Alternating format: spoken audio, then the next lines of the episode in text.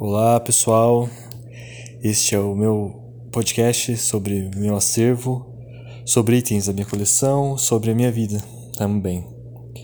Eu, Sérgio Eduardo, vou falar hoje sobre o filme Pickpocket, também conhecido como O Batedor de Carteiras, de Robert Bresson. É, esse filme aqui eu tenho, eu adquiri, eu comprei na banca de revista da coleção que fazia parte da coleção Cine Europeu, coleção da Folha, ah, da Folha de São Paulo. E tinham, creio que 25 edições. É, tem até no final da página todas as edições, todos os filmes e, e todos os diretores, né? Esse é o que eu tenho, é o item 11 da coleção, do Robert Bresson. É, e a coleção tem muitos deles. Eu até falei sobre um. Sobre, eu falei sobre o Fitzcarraldo do Herzog na segunda edição desse podcast que eu fiz há muito tempo atrás. Falei de modo muito breve sobre o filme. É, e agora falando de Pickpocket, que eu revi faz um tempo já. E eu revi eu vi, né? Faz muito tempo, faz, faz já seus 10 anos. Eu lembro que comprei. A coleção surgiu em 2011. Então eu devo ter assistido na, na época que saiu. Na época que eu comprei. E eu acho que se você, meu caro ouvinte, já assistiu algum filme do Robert Bresson, é, nunca é um. Nunca, nunca é fácil, né? Não sei, pra você. Claro, pra mim não foi fácil. Imagino que não seja fácil. Eu comecei pelo Batedor de Carteiras, né? O filme que saiu lá na coleção. Eu, eu não tinha tanto dinheiro na época, então é, eu selecionei muito bem os filmes que eu queria. Não, eu não tenho todos, eu tenho nem metade. Eu tive que escolher bem e Pickpocket é um filme que eu já tinha escutado falar bastante, o Robert Bresson já tinha ouvido falar bastante, então eu achei que eu devesse conhecer, devesse, devesse conhecer, iniciar com Robert Bresson. Deixei algum de lado outros cineastas e hoje eu posso ver os itens da coleção aqui do, da Folha. Dos 25, é, tem poucos que eu ainda não vi, né? É, eu não vi, por exemplo, ainda Lily Marlene, do Fassbinder. Também não assisti Madame Bovary, do Claude Charbrow. E não vi ainda, eu ainda não vi Dama Oculta do Hitchcock nem Adeus Meninos do Luiz nem Mamãe Faz 100 Anos do Carlos Saura. O resto eu vi todos. É, dá um Google aí, joga Cine Europeu, Coleção Folha, que vocês vão saber todos os 25, né? Talvez se encontre para vender no Mercado Livre hoje. Diretamente com a Folha você não encontra mais. E falando sobre o, a coleção, esse item que eu tenho, esse livro é comparado com outras coleções que a Folha fez, é muito bom. É, tem 60 páginas. Os outros da coleção da Folha, o último que teve de biografias, teve de biografias e teve é, de, de, diretores, né? É, coleção de direto, grandes diretores. É, tem 30, 40 páginas, 35 páginas, é muito pouco aqui. E tem. E é muito bem escrito, é bem aprofundado. Eu acho que para estudantes de cinema mesmo, sabe? Pessoas que querem se aprofundar mesmo. Tem um. Só para mostrar o sumário do, da coleção. É, fala o diretor, da página 12 à página 36. Ó. Você já vê 24 páginas de, comentando sobre o Bresson. Então, não é sobre o filme exatamente, sobre o Bresson, sobre a filmografia inteira. Então você se, por exemplo, eu, eu adquiri a arte de Bresson da Versátil, espero mais pra frente falar dos filmes da arte de Bresson, que eu terminei há pouco tempo de assistir. E você assistindo os filmes e lendo sobre lendo esse livro aqui sobre a parte sobre o diretor é, uma, é muito completo, sabe? Você entende, você entende, você entende melhor. É, o que o que você assistiu, o que você acabou de ver em tela. Né? E na época, em 2011, assistindo Pickpocket e, não entendendo nada. Tipo, lógico, a história a gente entende, mas não entendendo o que, que faz esse filme, filme especial. A gente estudando, lendo, é, O, o texto é do Carlos Starling sobre o filme e do Pedro Marcel Guimarães sobre o diretor. Lendo, você entende. É, você, entende um pouco mais, você constrói um pouco o teu, teu olhar, você constrói um pouco tua compreensão sobre o filme. Se você realmente valoriza isso, se você quer construir, né? Ou você pode ser daquelas pessoas que assistem o filme, não gostei e pronto, fecha o livro, joga, sei lá, joga fora o filme, dá uma estrela no Letterboxd e tchau. É, mas se você quer entender por que que, sei lá, Bresson ganhou uma palma de ouro em Cannes, por que, por que, por que, que é, é, o Paul Schrader considera o Bresson seu mestre? Você entende um pouco melhor por que, por que, o que faz o Bresson ser tão admirado, né? E dá para entender um pouco é, o que faz o Bresson ser ele, o que, o que move ele, o que, o que o cinema é pro Bresson. E você entende um pouco no livro, né? Eu não sou um professor, eu não vou conseguir saber explicar aqui nesse podcast. É, mas eu coragem vocês que procurem é, obras sobre Bresson, né? Eu, esse podcast é só um breve comentário sobre os itens da coleção e minha vida.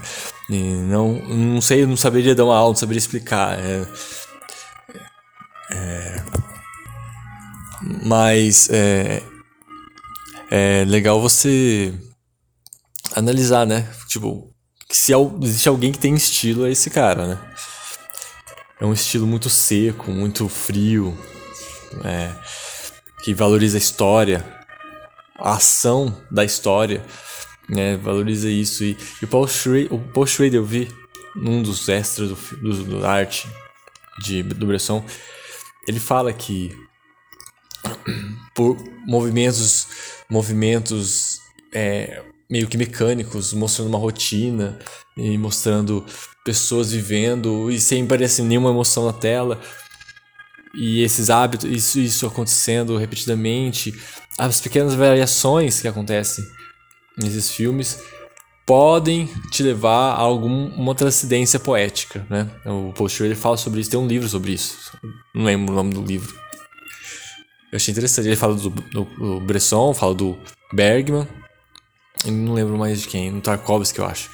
Como que existe uma transcendência poética nesses filmes, se você realmente estiver engajado neles e, prestar atenção de onde eles querem chegar, né? E, e lógico, esses diretores sempre tem algo religioso, muito religioso nos filmes, né?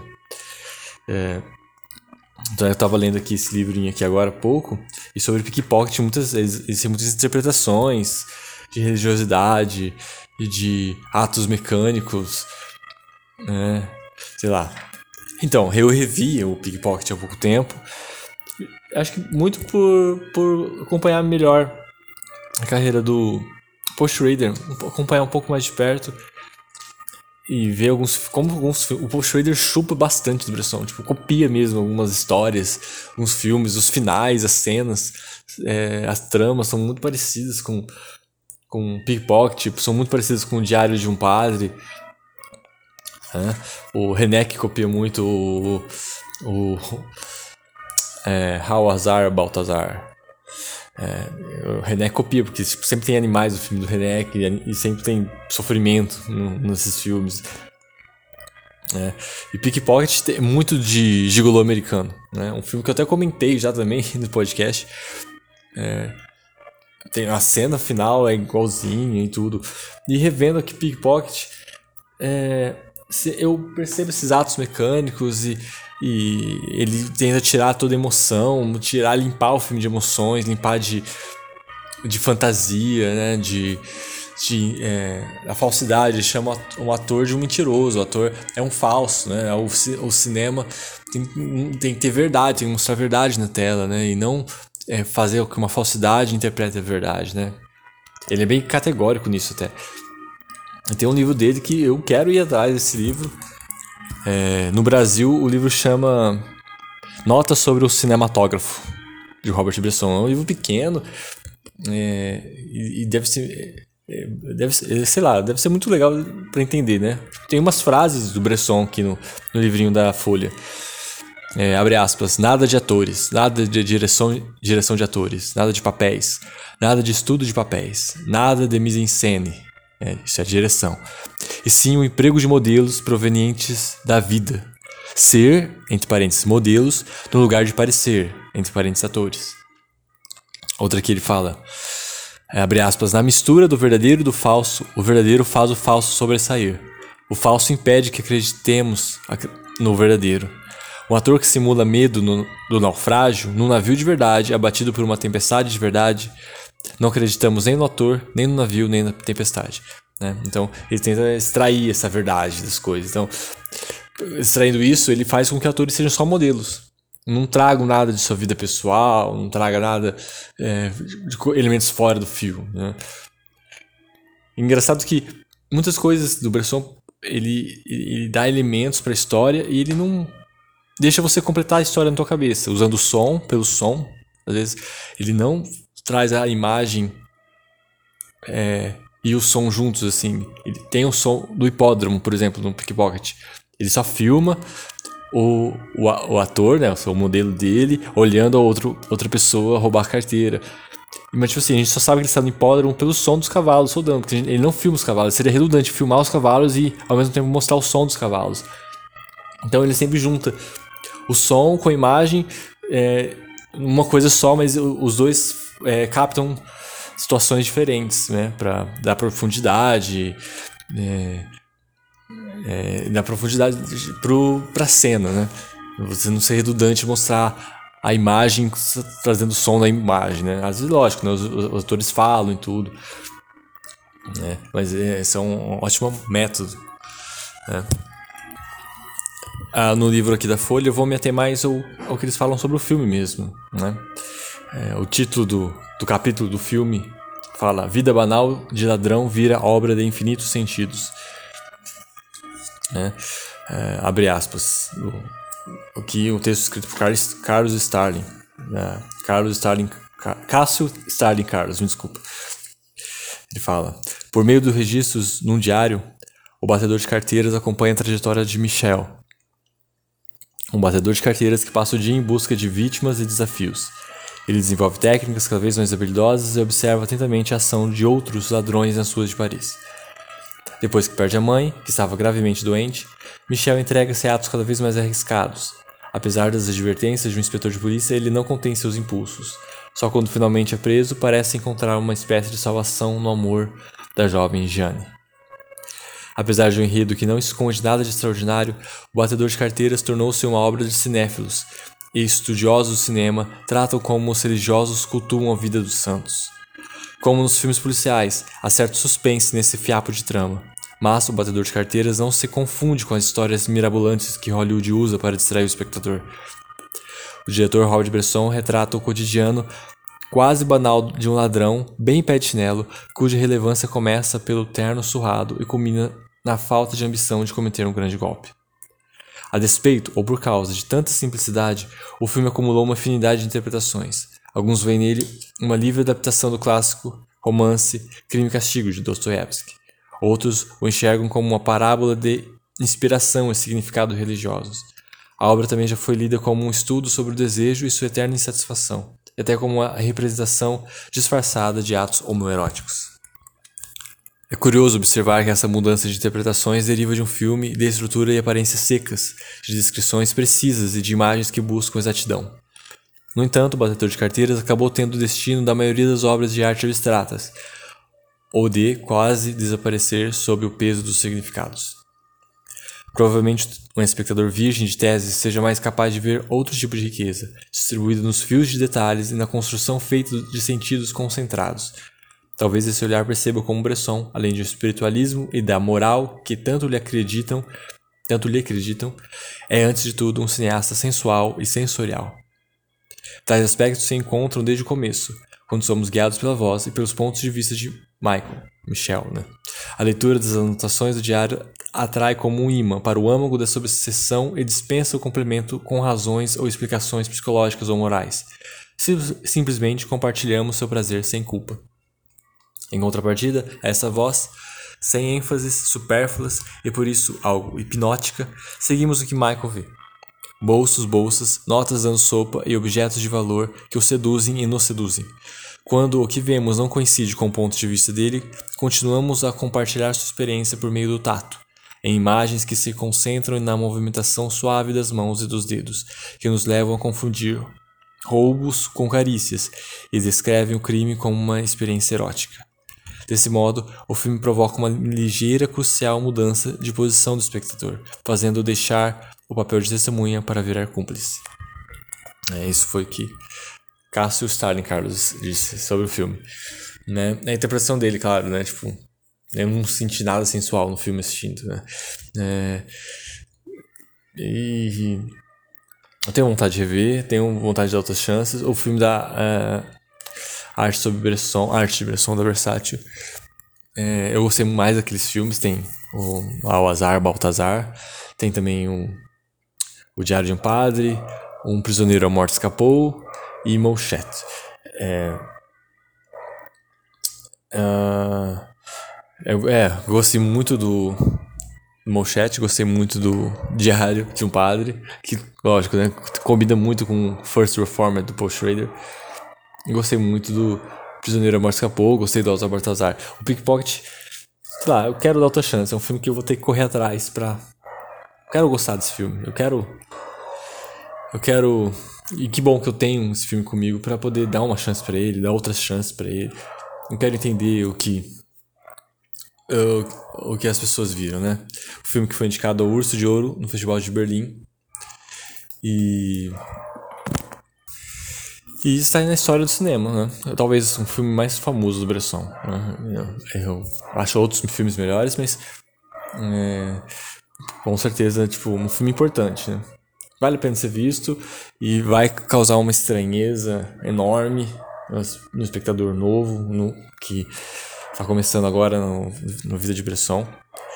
Mas acho que é muito importante ser abrir sua cabeça para cinemas diferentes, é, para coisas diferentes sendo feitas, entendeu? É, é, realmente muito, sei lá, não tem nada que te choque no filme. Tem uma cena de violência, por exemplo, não tem sangue, não tem nudez. Mas o filme choca por, por sei lá, por, é, como que o cara tem a ousadia de filmar a vida, mano? O cara quer filmar a vida, sei lá. Como o cara quer abstrair tudo, quer tirar a emoção das coisas e só filmar, só fazer um filme de pessoas sendo pessoas. E, tipo, nossa, como que alguém faz um filme desse? É, mas, tipo, é muito ousado mesmo. A gente não consegue entender por quê. Mas vale a pena. Né? Tipo, dá uma chance para esse cinema. E eu torço para que vocês que é, assistam tenham essa experiência transcendental que o Paul Schrader disse ter, né? É, eu tenho. Eu, eu acho que eu sei o que o Paul Schrader estava falando sobre isso. É, eu sinto isso com outros filmes, né? E o DVD ainda está funcionando muito bem. É, que bom, né? E vou encerrar esse podcast com uma frase que está no livro aqui da Folha. Né? Antes disso, quero deixar minhas redes sociais, o Twitter, arroba SérgioEMD. Também no Leatherbox, se você procurar Sérgio EMD você vai me achar.